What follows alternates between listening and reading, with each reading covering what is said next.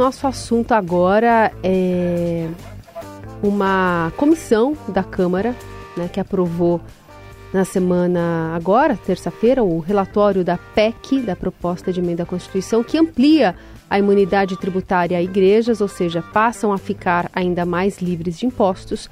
A proposta agora segue para o plenário da Câmara e alguns governistas sinalizam com apoio ao texto, em mais uma tentativa de aproximação do presidente com evangélicos, um segmento que majoritariamente apoiou Jair Bolsonaro na corrida eleitoral do ano passado e é representa, né? Os evangélicos representam um, um poder grande ali de uma bancada expressiva no Congresso.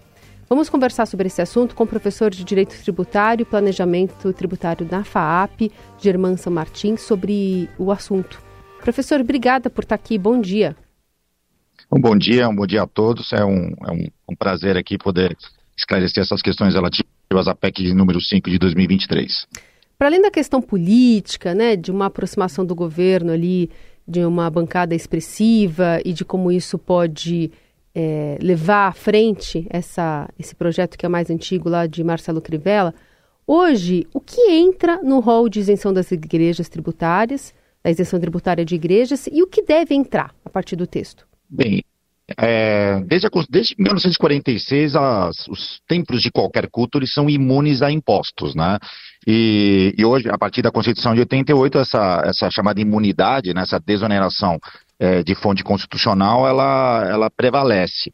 É, mas ela não alcançava, a grande diferença agora, ela alcança o patrimônio, a renda, os serviços, não é? Também a, é, a, alcança, já tem uma jurisprudência do Supremo, por exemplo, em relação a cemitérios, entidades vinculadas a essas associações de entidades religiosas de toda a ordem, né? Ou seja, não há nenhuma, nenhum tipo de, de segregação em relação ao tipo de atividade religiosa a ser realizada.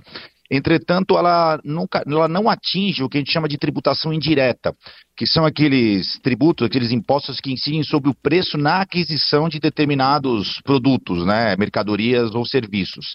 E é justamente isso que o, a emenda constitucional número 5 visa ampliar. Ou seja, as, as, os templos religiosos né, de, toda, de, de, qualquer, de qualquer ordem, é, no momento da aquisição de, de, de bens que venham a, a, integrar o seu patrimônio, ou de mercadorias ou serviços que sejam essenciais à sua atividade, ela teria um sistema de crédito para recuperar, na realidade, o imposto que seria pago por aquele que vendeu esses produtos para esses serviços, ou que prestou esses serviços, ou que vendeu essas mercadorias para os templos de qualquer culto. Esse é o ponto da ampliação, que não existia e não existe até agora. Inclusive, tem uma, uma decisão do Supremo, né? É, relativamente recente, foi 2021, relator ministro Toffoli, de não extensão ao chamado contribuinte de fato, né, aquele que arca com a, com a repercussão econômica do tributo, é, em, em, relação a, a, a, aos impostos que incidentes sobre o preço, que ficariam dentro do custo das mercadorias. Então essa é a grande novidade da, da emenda número 5 de 2023.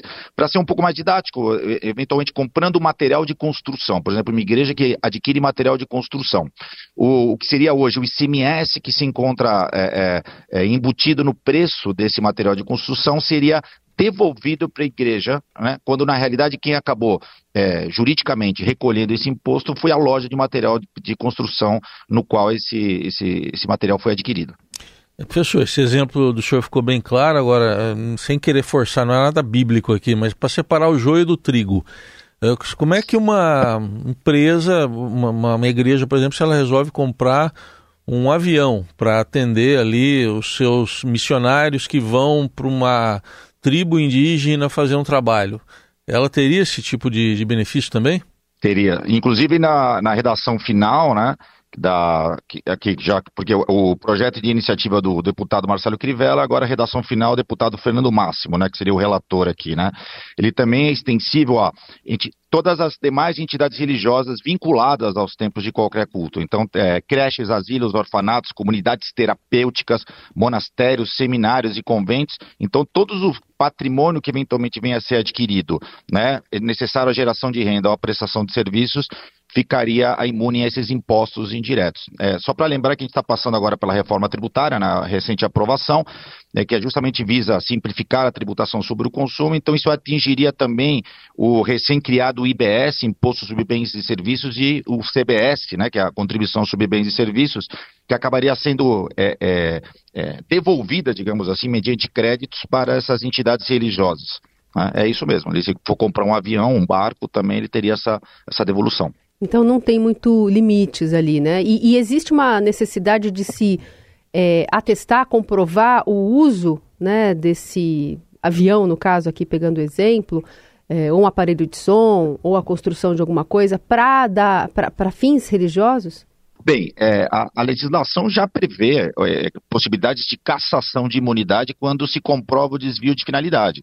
Mas, juridicamente, é, na, na realidade, a, a, prova deve ser feita pela fiscalização, ou seja, é, é, presume-se que a presunção legal que opera é que quando uma igreja adquire material de construção né, em seu nome, é para ser utilizada, por exemplo, na construção ou na reforma do seu próprio templo. Né? Então, é, a, a, hoje, na prática, né, e os procedimentos da Receita Federal, eles são no sentido de que a presunção, quando eu adquiro um, um avião em nome da igreja, é para que ela seja utilizada na sua atividade. Então, presunção legal opera em prol, em prol dos templos, né? Uhum. E caberia justamente à Receita comprovar o eventual desvio de finalidade e assim iniciar um procedimento de cassação de imunidade. É, bom, hoje, para se ter uma ideia, está é, se falando aí na aprovação desse, dessa proposta, o, o relator que o senhor citou está falando no impacto fiscal em torno de um bilhão de reais hoje, mas que ele seria é, zerado com a reforma tributária. Esse raciocínio está correto? Não, não vejo como. Não, pelo contrário, me, me, parece que sim. Eu, eu, também eu li a mesma informação de que haveria um impacto inicial de um bilhão, não é? Mas com a, com a, com a reforma tributária apenas vai. O que vai existir vai ser uma fusão de, dos atuais impostos sobre o consumo, né, o ICMS e o ISS se transformam na IBS, que seria um imposto nacional, e o PIS/COFINS, né, se transformaria na CBS, apenas uma substituição dos atuais impostos. Isso viria a ocorrer num período de transição ainda de 10 anos. Então, não, não me parece, pelo contrário, me parece que nesse caso haverá, haverá uma, um estímulo, né, a aquisição desses bens e serviços, né, e, para a formação de patrimônio e geração de renda dos tempos de qualquer culto, e, esse, e esse, essa renúncia fiscal pode, é, é inclusive, gerar um, um, um rombo ainda maior nas finanças públicas, pelo menos aí na, num, num exercício de futurologia aqui, né.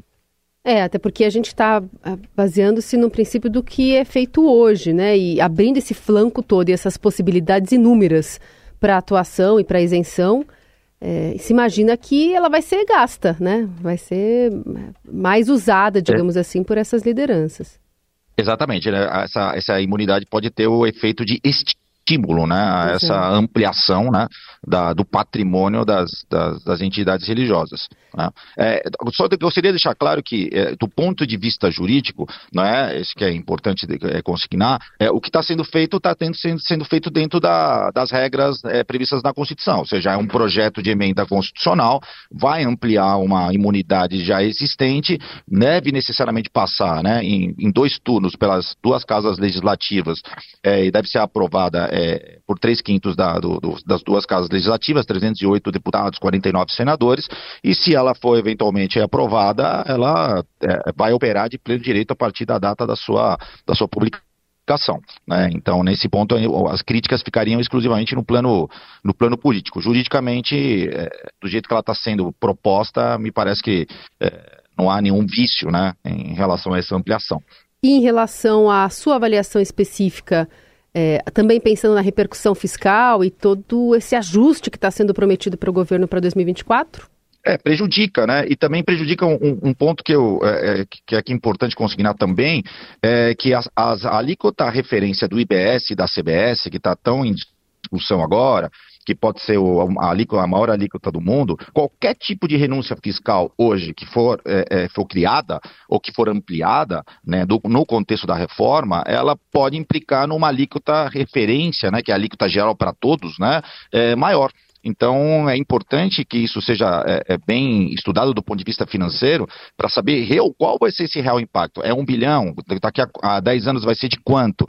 Porque isso pode, eventualmente, ao longo do tempo, é, alterar o que a gente chama de alíquota referência. Qualquer renúncia fiscal, né, todas essas renúncias fiscais que foram é, é, é aprovadas ao longo do, do, do, da reforma tributária, né, é, elas têm necessariamente uma repercussão na chamada alíquota de referência. Ou seja, quanto mais grupos privilegiados existirem, aqueles que estão na regra geral vão acabar pagando mais.